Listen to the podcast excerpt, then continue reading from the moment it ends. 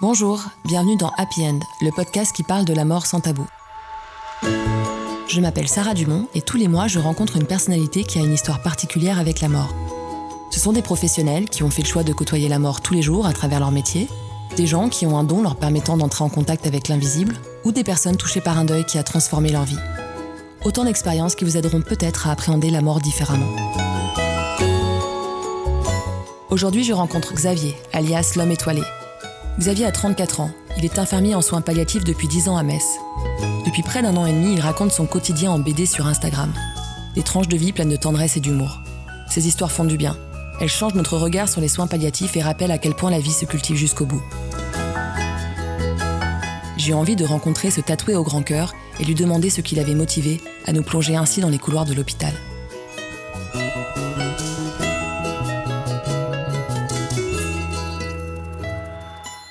Fait, quand j'ai commencé ma carrière d'infirmier en soins palliatifs, j'ai rencontré tout un tas de, personnes très touchantes. Et la première histoire que j'ai commencé à raconter, c'était celle de Mathilde, cette patiente qui avait à cœur de m'apprendre le suédois pendant son hospitalisation. Et c'était c'était une, une, si belle histoire que, que j'ai voulu la raconter. J'ai commencé à la dessiner, mais j'en ai rien fait pendant de nombreuses années. Peut-être par manque de confiance, je sais pas trop. Et quand j'ai lancé mon compte Instagram, j'ai commencé à raconter des histoires de, de, mon quotidien avec ma compagne, mais j'avais toujours ce projet en filigrane dans un coin de ma tête. Je savais peut-être pas trop comment l'amener, j'avais peur que ce soit anxiogène parce que ça touche à la fin de vie, à des thèmes qui sont parfois assez euh, angoissants. Et puis je me suis lancé en fait, et euh, tout simplement, et ça a marché. Ton compte Instagram marche bien, marche très bien même. Il y a 66 000 abonnés qui te suivent aujourd'hui. Est-ce que tu t'attendais à un tel succès en créant? Je m'attendais à peut-être pas un tel succès, mais je m'attendais en tout cas à ce qu'il y ait un intérêt pour euh, le sujet. Euh, parce que j'avais expérimenté que chaque fois que je parle de mon métier, les gens écoutent toujours ce que j'ai à leur raconter avec intérêt. Les, histoires que je vis, les patients que je rencontre, euh, parce que la fin de vie, c'est un sujet qui nous concerne tous, qui nous concernera tous. Donc oui, je, savais en tout cas que, ça plairait, que ça rencontrerait un certain succès, mais, mais pas autant. Non. Effectivement, ça a été, euh, ça a augmenté de manière exponentielle. C'était assez impressionnant. Ouais. Qu'est-ce qui plaît d'après toi aux gens? Je pense que c'est l'humanité que j'essaye euh, de mettre dans, dans, mon travail et qui ressort à travers mes dessins. Je pense que ça a quelque chose de rassurant en fait pour les gens. Dans un monde aujourd'hui où on entend beaucoup parler de la souffrance à l'hôpital, de la souffrance des soignants et de d'un hôpital qui se déshumanise de plus en plus, le fait peut-être de montrer aux gens qu'il y a encore des, des soignants qui ont un cœur de, de, bien faire leur métier, de remettre l'humain au centre des soins, ça a quelque chose ouais, de, de, rassurant et de, de plaisant.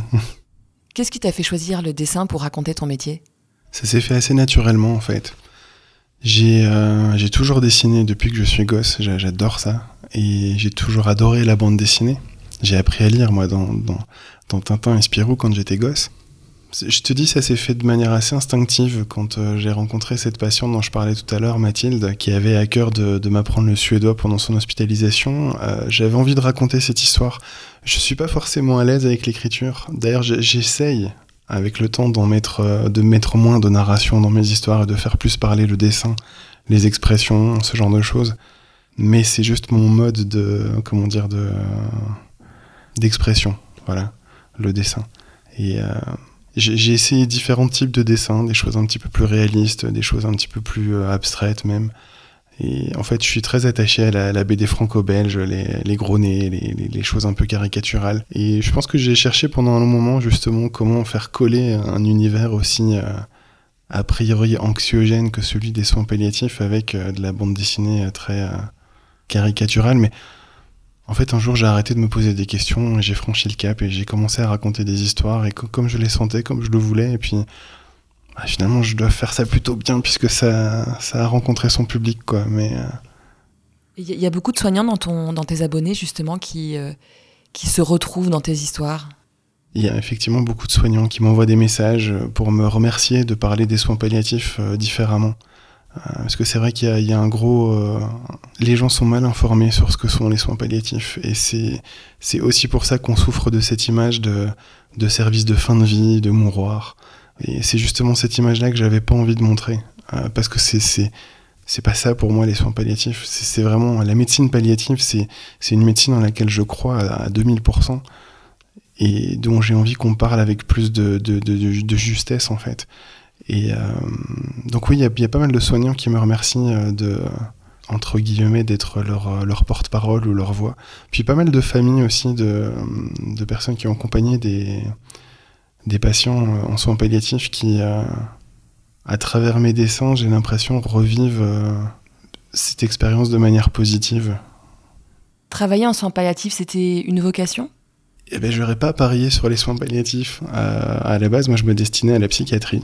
Et euh, un, stage en psychiatrie m'a sevré de la psychiatrie. Euh, c'était pas un milieu pour moi, en fait. C'était pas ce que j'en attendais, ce que j'imaginais. Et puis, euh, au hasard d'un stage en hématologie, j'ai été amené à suivre un patient auquel on a annoncé qu'on qu'on pouvait plus rien faire pour lui.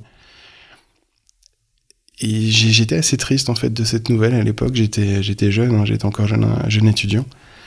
Et euh, quand j'ai demandé au médecin, à l'hématologue qui s'occupait de ce patient, bah, quel, serait son avenir, il m'a répondu que dans le meilleur des cas, il rentrerait chez lui, dans le pire des cas, il irait en soins palliatifs. Et j'ai eu envie en fait de savoir euh, ce qu'on pourrait faire pour lui là-bas. Donc euh, j'ai demandé un stage en soins palliatifs. Je, voulais voir ce qu'on pouvait proposer à, ces personnes qu'on peut plus guérir. Et ça a été une vraie, une vraie révélation. Et du jour où j'ai euh, découvert les soins palliatifs, j'ai su que je, je ne pourrais, ne voudrais plus faire que ça en fait. Mais qu'est-ce qui te plaît tant dans les soins palliatifs? C'est une autre approche du soin, euh, dans laquelle on essaye de travailler en respectant le rythme des patients, j'ai connu beaucoup de services différents, que ce soit en tant qu'étudiant ou en tant que professionnel, et j'ai pas retrouvé cette qualité de prise en charge. C'est vraiment remettre l'humain au centre du soin, c'est travailler à son rythme, c'est euh, veiller à son confort, c'est l'inscrire dans des projets de vie, ce qu'on fait pas forcément dans d'autres services où on est vraiment dans le curatif, on est dans le, le comment dire le, le soin actif et euh, avec un, un projet de, de, retour à domicile très rapide et voilà, c'est ça qui me plaisait en fait. C'est vraiment le, fait de remettre l'humain au centre du soin. Et c'est possible en, ces temps de crise et, de restrictions budgétaires dont beaucoup se plaignent? La chance des soins palliatifs, c'est d'avoir une législation qui leur est propre. Sur le terrain, quotidiennement, il y a un effectif humain euh, à respecter, auquel on ne peut pas se soustraire. Mais donc cette législation-là oblige d'avoir un infirmier en permanence pour ces 10 patients. Alors que dans un autre service euh, traditionnel, j'aime pas ce mot, mais on se comprend, euh, tu vas avoir un infirmier pour 15 euh, patients. Euh, donc dans des services qui comptent 30 patients, 30 lits, tu vas avoir deux infirmiers en poste. donc voilà, moins de patients, plus de personnel pour, pour s'occuper d'eux. Ce qui assure du coup une qualité de soins que tu retrouves pas forcément dans dans d'autres services où on s'efforce de faire du soin très qualitatif, mais, mais dans lesquels c'est plus difficile parce qu'il y a un turnover qui est beaucoup plus important aussi. quand j'ai travaillé en oncologie, je me souviens qu'on on admettait parfois 5 à 7 patients par jour dans le service, ce qui, est une charge de travail considérable, en plus de tous les soins annexes, transfusion, chimio, euh, perfusion, etc. etc. Euh, dans, le service dans lequel je travaille, on essaie de limiter les, euh, admissions à, 2 patients par jour grand maximum. Ce qui permet voilà, de, les accueillir dans de bonnes conditions, de prendre le temps de leur présenter le service, d'instaurer vraiment un cadre en fait pour prendre le temps de se présenter, les mettre à l'aise et, et voilà. Cette volonté d'accompagner la fin de vie, par quoi elle a été motivée? Est-ce qu'il y a quelque chose dans ton histoire qui peut expliquer ce choix? Quand j'ai franchi les portes de, mon école d'infirmière, je, je, pense que je n'avais pas une représentation précise de ce qu'était le métier d'infirmier. J'y suis vraiment allé à l'instinct. Mais au fil de mes stages, et principalement euh, lors de ce stage en soins palliatifs, euh, j'ai le souvenir de mon arrière-grand-mère qui est revenue euh, très régulièrement à, ma mémoire. Elle avait fait une mauvaise chute à l'âge de 89 ans dans, son appartement. Elle habitait au quatrième étage d'un appartement sur la côte d'Azur. Euh, on avait été obligé de la rapatrier euh, à Bruxelles pour pouvoir s'occuper d'elle. Et elle avait tellement mal vécu le fait d'être séparée de, son appartement, de sa côte d'Azur, qu'elle s'est réfugiée dans le, silence le, plus complet. Elle a, refusé de parler jusqu'à la fin de sa vie. Et euh, à l'époque, on interprétait ça comme, euh, enfin, c'était une petite dame de caractère, donc on se disait que voilà, c'était juste du mécontentement. Mais avec le temps, j'ai compris que c'était plus de l'ordre du syndrome de glissement. En fait, elle, euh, elle n'avait plus aucune volonté, elle, elle, voulait pas de cette vie-là, donc elle s'est laissée faner tout doucement. Et étrangement, euh, ça fait partie des plus beaux moments que j'ai partagés avec elle. Parce que on la voyait une à deux fois par an, et là, je l'avais à mes côtés tous les jours. J'allais la voir tous les jours en revenant de, de l'école. Et j'étais heureux de partager tous ces moments avec elle. Et on se parlait pas, mais on partageait énormément de choses euh, par le regard, le toucher. Je me souviens qu'on se caressait les, bras euh, pendant des heures interminables. Euh, on se souriait, on se regardait vraiment tendrement, et j'ai l'impression qu'on communiquait énormément en fait par d'autres moyens que la simple parole. Et quand j'ai débuté mon premier stage en soins palliatifs, son souvenir m'est revenu très régulièrement à la mémoire. J'ai compris en fait avec le temps que c'était ça que je cherchais à reproduire, que c'était cette expérience-là que je, voulais revivre en fait, cette, manière de soigner les gens autrement que par euh, la simple administration d'un médicament ou voilà, de, pouvoir les soigner simplement aussi par euh, une présence, une qualité d'écoute, de disponibilité, de bienveillance. C'est. Euh, voilà. T'avais quel âge à l'époque? J'avais 23 ans. 23, 24 ans, oui. J'imagine que tu accompagnes aussi une famille. Tout à fait, oui. Comment tu, te projettes dans ce rôle-là et quel rôle tu entends jouer auprès d'eux? En fait, on travaille vraiment en partenariat avec les familles. Dans notre service, dans tous les services de soins palliatifs que j'ai euh, connus, il euh, n'y a pas d'horaire de visite, donc les familles peuvent venir euh, à, n'importe quelle heure du jour ou de la nuit. On peut même leur installer un, lit d'appoint si elles souhaitent passer la nuit auprès de leurs proches. Donc on, côtoie les familles en permanence. C'est c'est assez déroutant au début en fait parce que la, famille c'est un petit peu le comment dire c'est assez inquiétant parce que souvent les familles posent beaucoup de questions. Euh, certaines peuvent remettre en cause aussi euh, ou émettre des doutes au sujet de, des soins que tu peux apporter. C'est parfois assez déroutant. Et je me souviens qu'en début de carrière, j'avais tendance à, vraiment les éviter autant que possible, même à les bouder un petit peu parce que ça me mettait très mal à l'aise. Et en fait, euh, on, accompagne les, les familles de la même manière qu'on accompagne les patients avec beaucoup de, disponibilité, de bienveillance. On a deux médecins dans mon service qui sont géniaux pour ça, qui, sont vraiment très très disponibles pour les familles qui les reçoivent sur leur temps de présence à, tout moment en fait. Et on, est là voilà pour répondre à leurs questions, pour euh, apaiser leur, anxiété, pour euh, parfois malheureusement leur annoncer des mauvaises nouvelles aussi. Mais on les exclut pas de la prise en charge en fait. C'est vraiment un, acteur de la prise en charge. Ces personnes se trouvent donc en service de soins palliatifs. elles savent forcément, pour certaines d'entre elles, que les traitements ne sont plus possibles. Qu'est-ce que tu observes dans, dans ces moments-là? Est-ce qu'on peut se résoudre finalement à mourir? Ça dépend. Il n'y a pas vraiment de normes en fait.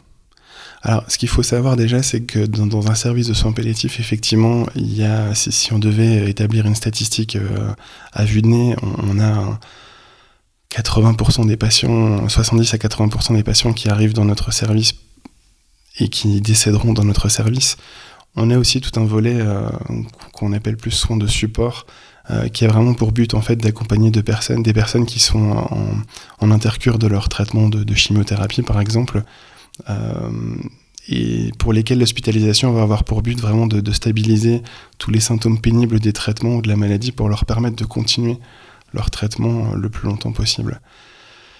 Mais ça, dépend de beaucoup de choses en fait. Ça dépend du, travail d'annonce qui a été fait euh, au préalable par euh, l'oncologue ou le pneumologue, enfin le médecin qui, s'occupait du patient avant son entrée dans notre service.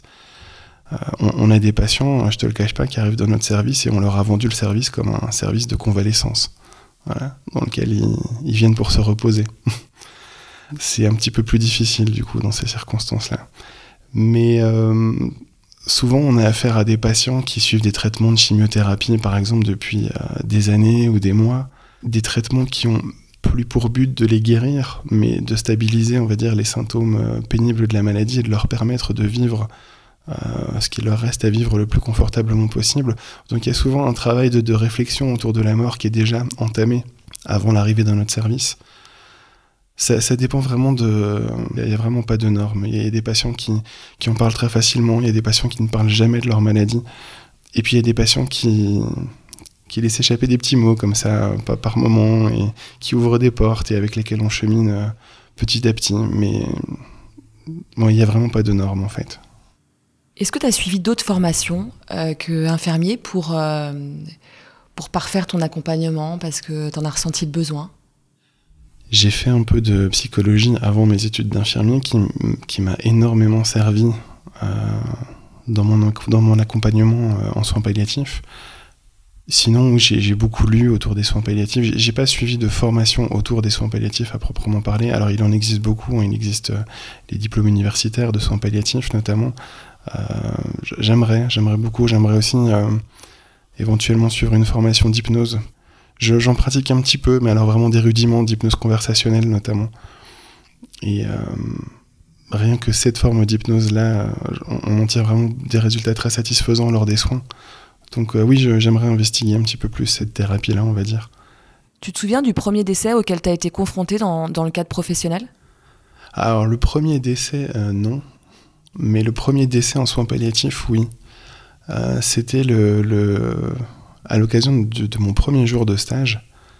Une infirmière, elle s'appelait Pauline, elle était adorable, m'a présenté le service. On démarre les transmissions, il était 9h, et là on entend une sonnette, euh, je vais y répondre et je vois un petit papy effondré sur, euh, sur son épouse, en train de pleurer à chaudes larmes parce que son épouse venait de, nous quitter. J'appelle euh, l'infirmière en question et j'avais perdu ma grand-mère peu de temps auparavant et j'ai vraiment eu le sentiment de, de revoir mon grand-père en fait à travers ce, petit monsieur. Et ça m'a bouleversé. Et j'ai fondu en larmes euh, aussi. Euh, l'infirmière m'a prise à part, elle m'a isolé, on a eu le temps d'en parler, je lui ai expliqué euh, pourquoi j'étais si ému. Et on est retourné dans la chambre parce que j'avais pas envie de rester sur cette, cet échec, je sais pas si c'est le bon mot, mais. Et je me souviens que ce petit monsieur m'a parlé pendant une, longue demi-heure et pendant ces, demi-heures, en fait, je j'écoutais pas vraiment ce qu'il me disait, j'étais vraiment paralysé par ce que je pouvais lui dire. Je, voulais euh, lui dire quelque chose de réconfortant, de rassurant, mais je, je savais absolument pas quoi lui dire. Et d'ailleurs, je n'ai rien dit. Et au terme de cette, euh, cette demi-heure d'échange, il, m'a serré la main et il m'a dit merci pour tout ce que vous avez fait. Et ça m'a assez décontenancé parce que son, son, épouse, je la connaissais pas, je l'ai jamais connue de, de son vivant. Et j'ai compris une chose fondamentale, c'est que il n'y a pas toujours quelque chose à dire ou quelque chose à faire, il y a parfois juste à être là. Euh, ce petit monsieur, c'était quelqu'un d'assez isolé. Euh, ce couple n'avait pas d'enfant et le fait de pouvoir lui consacrer ce, temps d'écoute, cette disponibilité, c'était c'était presque un luxe en fait pour lui. C'est toutes ces petites expériences là en fait qui t'apprennent euh, énormément sur sur les gens, sur le métier, voilà. Justement, tu parles de, de projets de vie. Comment on met des projets de vie en unité de, fin de vie? Quel projet de vie ça peut être? Mais c'est aussi patient dépendant, c'est-à-dire qu'en fait c'est le patient qui, euh, qui élabore un projet et nous qui essayons d'y répondre. Alors il y a des projets qui ne seront pas forcément réalisables. Parfois ça tient un peu de choses, parfois c'est simplement le fait de pouvoir rentrer chez soi, euh, de terminer sa vie chez soi et non pas à l'hôpital. Le but, c'est pas de les devancer, c'est pas d'élaborer euh, des projets à leur place ou de, de deviner euh, ce qui pourrait euh, être un projet pour eux. c'est plus de rester à leur écoute, de d'en parler avec eux, de voir si eux ont des projets, de leur permettre de les verbaliser, de les exprimer et de, de voir comment, comment on peut y répondre en fait, comment on peut les réaliser? Comment on arrive quand on est autant dans l'accompagnement, à garder la bonne distance? Est-ce que c'est possible de garder de la distance quand on est à des moments aussi euh, importants de la vie? J'aime pas le, le, mot distance en fait. Je le comprends, mais je, j'aime plus l'idée de, de juste investissement. Ou, euh, parce qu'à mon sens, euh, la question c'est de savoir comment s'investir avec justesse, mais pas comment se, se, se, protéger des autres. Bien entendu, il faut savoir s'impliquer avec justesse, euh, pas, y laisser des plumes, mais je pense que c'est une erreur en fait de voir les relations humaines euh, sous l'angle de la, de la, distance en fait qu'il faut mettre entre deux personnes pour euh, pour se protéger. Enfin, avec le temps en fait j'ai appris à, m'investir avec justesse. Ça n'empêche que parfois ça m'arrive encore de faire des erreurs. Parfois voilà je, je, je, me sens un petit peu débordé par certaines situations, mais en même temps si enfin on est dans de l'humain. Si, si, si je voulais pas m'impliquer humainement parlant, si je, je voulais pas être touché par les gens, si je voulais pas être ému par les gens, je ferais pas ce métier-là. Quel type d'erreur justement tu as pu faire dans ta carrière par rapport à ton implication? Ramener le boulot à la maison, tout simplement. Euh, bon après c'est inévitable, hein, ça, ça, arrive, mais euh, je me souviens d'une situation en particulier. C'est une situation que j'ai peut-être pas encore euh, complètement digérée. C'est une histoire que j'aimerais bien raconter un jour. L'histoire d'une patiente avec laquelle on a noué des liens vraiment très forts. Elle, se confiait énormément à moi et principalement à moi en fait dans le service. Elle m'appelait, je me souviens, son ange protecteur. Et c'est une petite dame qui était, enfin que j'ai connue quand je travaillais de nuit pendant un mois de nuit. Et la première nuit où je l'ai rencontrée, euh, elle était très confuse, très agitée. On s'est rendu compte qu'elle euh, qu'elle était ce qu'on appelle en globe, c'est-à-dire qu'en gros sa, vessie ne, drainait plus ses urines, euh, ce qui peut induire justement un, état confusionnel. Donc on a pris ça au sérieux, on l'a sondé assez rapidement, et très rapidement la confusion a été levée. Et je te le raconte comme ça, mais sur le moment, ça l'a vraiment beaucoup perturbé, cette petite dame. Et euh, elle se sentait vraiment immensément reconnaissante qu'on se soit si bien occupé d'elle. Et en fait, ça, ça a vraiment euh, conditionné tout le reste de son hospitalisation. Et on avait vraiment des rapports privilégiés, euh, elle et moi. Elle est rentrée chez elle plusieurs mois. Elle est revenue dans notre service. son état s'était dégradé. Son oncologue avait décidé d'arrêter les traitements. Et donc on, a entretenu ce lien très privilégié, elle se confiait énormément à moi, même plus qu'à la psychologue de, notre service. Et du jour au lendemain, elle m'a fermé complètement les portes. Euh, du jour au lendemain, elle s'est montrée très, euh, presque hostile avec moi, très désagréable. Et j'ai pas compris euh, pourquoi. Ça a été assez, assez douloureux pour moi. Quand j'ai débriefé tout, tout ça avec la psychologue de mon service, elle m'a dit, je me souviens, euh, mais Xavier, tu, tu es allé trop vite et trop loin. Tu as fait tomber euh, toutes ces barrières, toutes ces défenses. J'en avais pas conscience à ce moment-là. Cette petite dame, du jour où on a décidé d'arrêter les traitements, elle avait plus qu'une idée en tête, c'était de, de, mourir. Elle voyait plus l'intérêt de, de, vivre dans ces conditions-là. Elle, avait, elle redoutait le fait de se voir euh, se dégrader, perdre ses, ses, ses, fonctions cognitives et tout ça. Et donc elle a demandé à être sédaté. C'est pas une procédure, comment dire, aussi simple que ça, c'est-à-dire que tu demandes pas la sédation et on te sédate dans la, minute qui suit. Donc euh, euh, il y avait tout un tas de critères, si tu veux, auxquels répondre et auxquels elle répondait pas euh, à ce moment-là. Donc les choses, on a continué à l'accompagner progressivement jusqu'au jour où on a vu qu'elle était dans une souffrance telle que les médecins ont accédé à sa demande de sédation. Et je me souviens que le jour où le médecin s'est accordé pour la sédation, il m'a envoyé un SMS pour euh, me prévenir. Euh, parce qu'il savait que j'étais très, attaché à elle. Et ce jour-là, en fait, j'ai éprouvé le besoin de, de, me rendre à son chevet pour, euh, pour lui dire au revoir. Quand je suis rentré dans sa chambre, elle, elle a quasiment pas parlé, elle a ouvert les yeux, elle m'a regardé, elle les a refermés aussitôt. Et c'était un moment très, très gênant, très malaisant. Et au bout de, quelques minutes, euh, je me suis levé en lui disant que j'allais la laisser. Et au moment où je me suis levé, elle m'a pris la main, elle l'a serré très fort et elle m'a dit à bientôt avec un sourire. J'imagine qu'il y a des décès qui marquent plus que d'autres, qui sont plus difficiles à accepter Oui, tout à fait, oui. Souvent, les décès. Euh, ah, ça va sembler bizarre ce que, ce que je vais te dire, mais les décès pas attendus.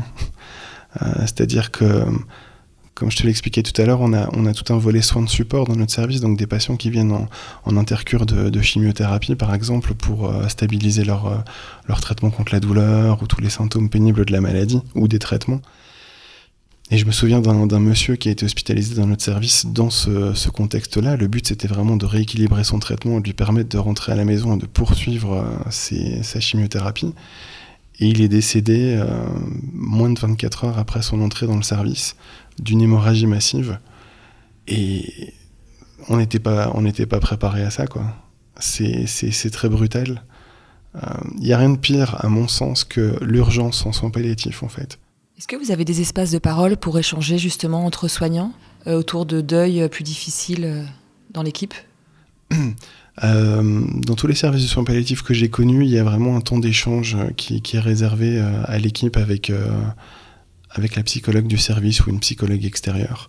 Et dans notre service, on a la chance d'avoir une, une, psychologue vraiment très humaine et très disponible avec laquelle on, peut débriefer très facilement voilà, de, toutes les situations qui peuvent nous dépasser ou être source de difficultés pour nous.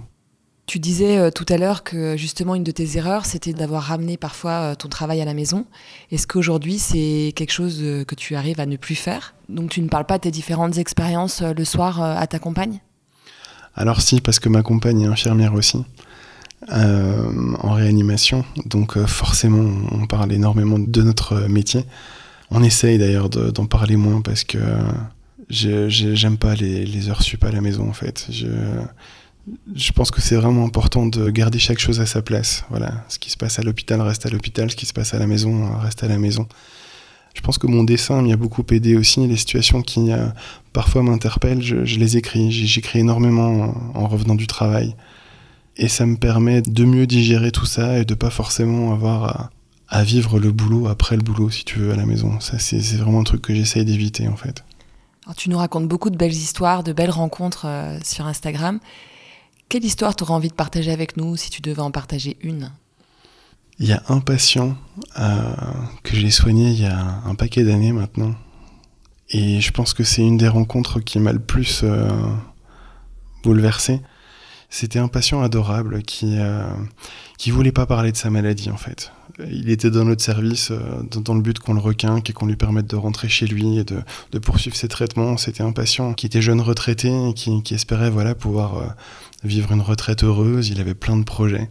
Euh, il était en train de terminer la, terrasse de sa maison sur laquelle euh, il, projetait d'organiser des immenses barbecues pour euh, recevoir tous ses amis et sa famille. Et on, a respecté le contrat en fait, c'est que chaque fois que je m'occupais de ce monsieur, on parlait pas de la maladie. Et à l'époque, j'aimais beaucoup travailler en musique, donc je proposais souvent de la musique à mes patients. Et au départ, je proposais toujours des trucs assez bateaux. Des musiques de films ou de, la musique classique, des, choses qui sont assez passe-partout. Et on a vraiment noué euh, une espèce de d'amitié musicale, on va dire. Je me souviens qu'un jour, euh, pendant qu'on faisait sa toilette, il m'a dit Bon, Xavier, ça suffit, toutes ces musiques de PD, là, on va peut-être se mettre un petit rock qui dépote, là. Bah, attendez, je suis votre homme. Et donc, on a, on a écouté les Guns hein, en faisant sa toilette. On a énormément écouté Queen. Alors moi qui suis un énorme, un gigantesque fan de Queen, c'était, juste que du bonheur pour moi.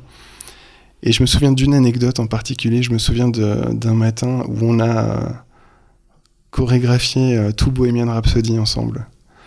Et, mais vraiment tout, toute la chanson, quoi. Et c'était ça n'a pas de prix, quoi. C'est des moments en dehors du temps, en dehors de la maladie. Je pense que ça n'avait pas de prix pour lui, ça n'avait pas de prix pour moi. Et voilà, c'est un moment que je porte haut dans mon cœur. C'est un patient qui nous a quittés euh, peu de temps après. Et en fait, à travers tous ces, échanges musicaux, j'ai le sentiment qu'on a vraiment noué une, relation de confiance qui lui a permis petit à petit de, mettre des mots sur, euh, sur l'inquiétude qu'il ressentait à l'intérieur et qu'il voulait pas partager. Une infirmière australienne avait étudié les regrets des mourants, qui est au nombre de cinq. Elle en avait. Euh, ouais, j'ai ce bouquin chez moi, ouais. J'ai toujours pas lu, mais j'ai ce bouquin. Est-ce que ça fait partie des choses que les patients te confient? Oui, forcément, parce que la, perspective de la mort euh, est souvent l'occasion de, dresser un bilan de sa vie. Et, euh, donc, oui, oui, j'y suis, j'y suis confronté d'une certaine manière, mais il y a quand même énormément de, de, de fins de vie sereines, en fait. Je me souviens que j'ai le patient dont je te parlais tout à l'heure, que j'ai soigné euh, en hématologie à l'époque quand j'étais étudiant, et qui m'a inspiré cette envie de découvrir les soins palliatifs. Juste après l'annonce de, de l'arrêt des traitements, j'étais tellement euh, éprouvé pour lui que j'ai passé euh, une heure avec lui à, lui faire la toilette, à parler avec lui. J'avais besoin en fait de, de, de, comprendre ce qui, ce qui se passait en lui. J'avais besoin de qui m'ouvre des portes pour comprendre comment je pouvais l'aider, maintenant qu'on ne pouvait plus rien faire pour lui dans le curatif. Et je me souviens que euh, il m'a énormément touché parce que effectivement le premier regret qu'il m'a formulé c'est Ce, patient, il avait des rêves de Norvège, et moi j'adore la Norvège aussi. Il avait euh, pour, pour rêve, de, pour ambition de, de faire la, une croisière dans les fjords avec son épouse. Euh, il était libraire, ce monsieur, et il avait reporté ce projet euh, d'année en année en se disant moi je le ferai l'année prochaine, oh, finalement on le fera dans plusieurs années, bon là on vient d'acheter un appartement, on le fera plus tard. Puis il s'était dit je le ferai après la retraite et là ce monsieur se retrouvait pas encore retraité, il était malade, il avait conscience qu'on pouvait plus rien faire pour le guérir et il avait surtout conscience qu'en fait euh, ce projet qu'il avait euh, reporté toute sa vie durant, il pourrait plus le mener à bien. Donc oui, on, y est confronté, c'est assez douloureux, mais je peux rien changer à ça en fait.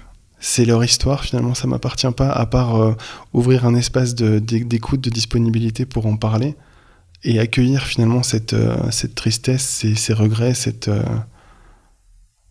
cette douleur. Je peux pas changer leur, trajectoire de vie, leur parcours. Je peux qu'être là, je le mets entre des guillemets parce que c'est déjà énorme en fait être là parfois pour certaines personnes. Je pense que c'est ce qu'on apprend en fait euh, en premier quand, euh, quand on bosse en soins palliatifs, c'est à rester humble par rapport à toutes les situations de la vie. Et c'est aussi euh, se rappeler qu'on n'a pas de solution en fait. Face à l'évidence de la mort, face à, l'échec de la médecine, on n'a pas de solution. Mais on est là. On est là pour, pour leur permettre de vivre confortablement ce qu'il leur reste à vivre, pour les accueillir avec bienveillance dans, tous les moments pénibles qu'ils peuvent vivre. Et voilà. Je sais pas si ça répond à ta question. C'est parfait. Merci beaucoup Xavier. Ben, merci à toi. Happy End, c'est fini. Pour aujourd'hui. Si vous aimez ce podcast, n'hésitez pas à le faire savoir en laissant votre avis sur votre plateforme d'écoute, en lui attribuant 5 étoiles et surtout en vous y abonnant pour ne pas rater le prochain épisode. Vous pouvez retrouver les aventures de Xavier à travers son compte, L'homme étoilé sur Instagram, et visiter le site happyend.life qui aborde la mort de façon positive. On se retrouve le mois prochain pour un nouvel épisode, et d'ici là, vivez en paix avec la mort.